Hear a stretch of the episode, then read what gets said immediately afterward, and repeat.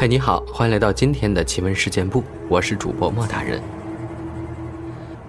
他说，在急诊室的工作时刻让我觉得生命无常，有些生命的逝去，仿佛就是命中注定的。最凄厉的是突然的撒手人寰的人，家属的哭泣声，惨到我躲到角落里偷偷落泪。我第一次急救抢救的那个男人，在洗澡完了之后突然觉得难受，然后在送到医院的途中人就没了。但是我们仍然得全力的抢救他，哪怕有一线希望。那次胸外按压，我非常认真，妻子在一旁已经哭得没有力气了。她全身心的一丝希望就寄在我们医生身上。当我的上级医生宣布抢救无效死亡时，家属跪下来，让我们再抢救一会儿。那时候我们已经按了半个小时，除非发生奇迹，否则真是无力回天了。我的上级医生已经走了，那时候我还年轻，就继续按，继续按。最后还是失败了。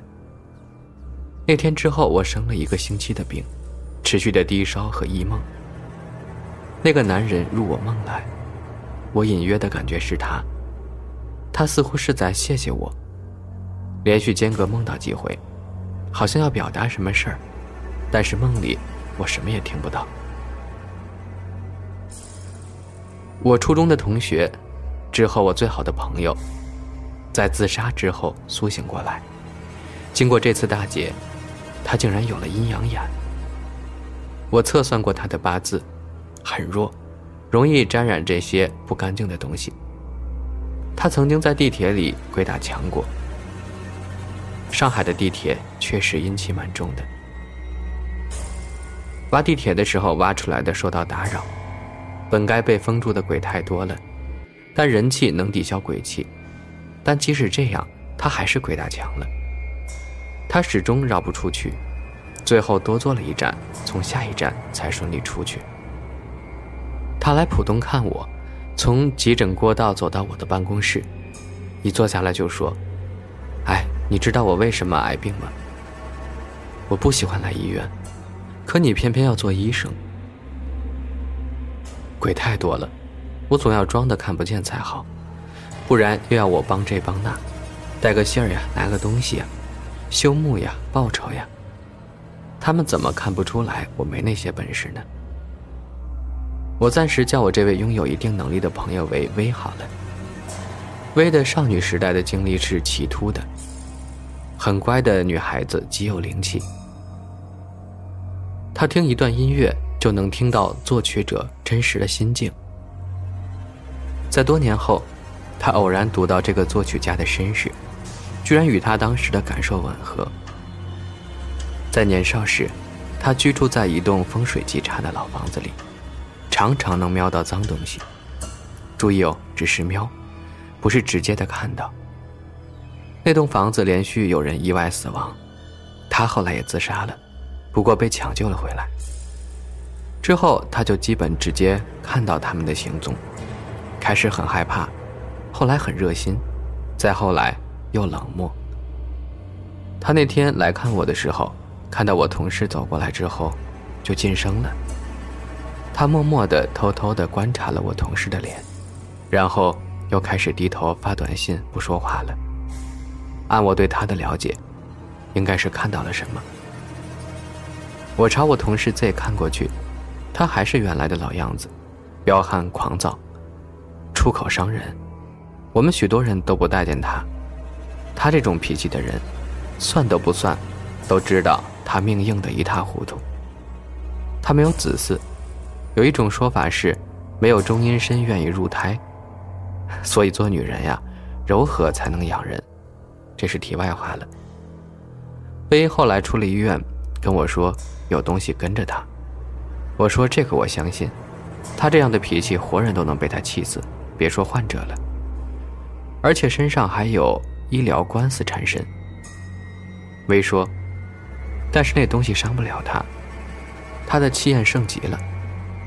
但那个鬼也不差，保持一定安全距离，紧紧的、锲而不舍的跟着，还是黑色的。我说他活得还是不错呢，科研做做，奖金拿最多。薇接着说：“当然，等这波运势过了，每个人都有转运的一天，到时候他就等到了。冤有头债有主，等着吧。”当然，这位 Z 目前为止还在走运当中，不过我相信人神鬼共愤的人，在不当令的世界，总会惨上加惨吧。所以平日里还是与人为善。多多积德，背后才会干净。主任不在，事情做的也差不多了，我再跟你们说说我听到的一些事儿吧。上个月我在医院电梯里碰到了移植科的男同事，因为听说移植科有个跳楼的，我就有点好奇，便上前打听打听。移植科在今年过年后有个案例，当时患者是因为乙肝后肝硬化。肝功能衰竭，入院进行肝移植手术的。这个患者的儿子媳妇儿是条件非常好的，住的都是特需病房，一晚上八百多。一般移植前不仅需要将患者的各项器官功能指标进行评估，也要调理患者的营养情况，以备手术。这个患者的自身机体条件不太好，所以弄了蛮久的。花了床位医生蛮多精力和心血。患者在术前一周开始主诉幻听幻视，并且有一定程度的定向障碍。后来我这个男同事跟我说，表面上写的无非是很医用的术语，比如患者诉幻听、耳鸣诸如此类。其实私底下，他们一帮住院医生都觉得很玄乎。患者在每天查房的时候，都会东张西望，说胡话。诸如他不愿意给我的，你们不要救我了，我移植了他就会跟过来，我一样要死的。看惯怪事的医生，如果从科学角度去想，无非是患者的术前焦虑和抑郁；但是如果稍微迷信点儿，可能要扯上些怪力乱神了。因为移植这件事情。受者是不能知道供者的信息和身世的，但是患者的幻听幻视内容，却让和供者的信息惊人的吻合。我具体也不知道，是听他这么说的，并说供者死时怨重，还要遭人分尸，他会一个个的去讨回来，听上去也是毛骨悚然。之后发生的事儿就是这个案子我听到的结局了。患者在一切手术条件具备的情况下，从高楼上跳下，没有留下任何遗书或者遗言。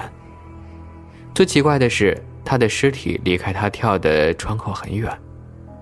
要能跳这么远，学过物理的都知道，要有很大的初速度才可以。一个肝功能衰竭的，竟可以跳这么远，这是很怪异的，好像有什么人应用很大的力气。把他从窗口扯出去似的。我还听过一种说法，在黑市上有贩卖器官的。老早不是有山区小孩内脏被挖空的事情吗？恶人取了内脏之后，就把钱压在孩童身上，丢在孩童家门口的事儿。我这也只是听老一辈的医生说说罢了，真假就不知道了。我和我家威其实也讨论过移植这个事儿。不是说移植就要冒像那个患者那样的风险，来源不明的器官内脏确实不太好，但也有一些移植的好的，后来的生活非常之顺利健康，也是有的。威说，从英国角度讲，这牵涉到的是报恩，因为威自己的爷爷曾经做了个肾移植手术，当时诊断是多囊肾肾衰竭。移植之后呢，他爷爷又活了 N 多年。威的爷爷在移植后脾气变得好很多，有次还梦到一只牛化成人形。然后那人跟他说：“前世恩，今生已经报了，不再拖欠了。”这种事情啊，也说不准。不信的人会说只是日有所思，夜有所梦。不过做医生后，原本唯物科学的我，竟然是开始信这些东西的了。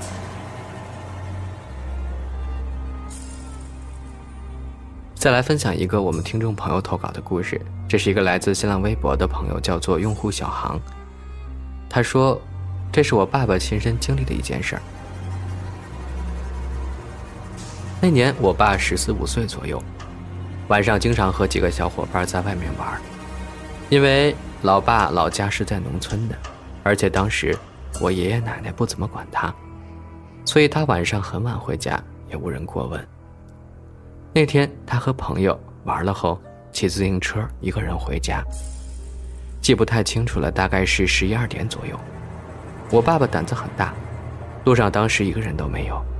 他没觉得有什么异样，就是很平常的骑车，因为太晚了，我爸又有些着急回家，就偷了个懒儿，从南墙边上骑了过去。南墙是什么地方呢？那时候我们当地的医疗设备条件都很落后，有些人家生孩子时，孩子不幸夭折了，都会用被子包好扔到南墙边上，路过的野狗什么的就会把孩子叼走。我爸当时骑车骑得飞快，登车是隐隐约约的看到一个井盖，没上心继续骑。我爸说那段路骑一会儿就可以出去，但那天他骑了好一会儿都还没到家。我爸没改变路线，继续加大马力的蹬车。这时候他再次路过了那个井盖。乡下农村没路灯，借着月光，我爸认出好像就是刚才那个。他不信邪，继续骑。再次路过那个井盖几回后，我爸意识到事情不对劲儿了。现在一想，当时就是遇到所说的鬼打墙了。最后一次，我爸慌了神，一门心思的只想快点回家。车子骑得飞快，再次看到井盖时，我一咬牙，没再继续骑。这时，他的自行车好像被电了一下，压到了什么东西。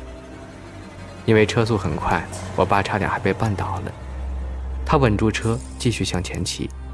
从此之后，他就很顺利的过去了。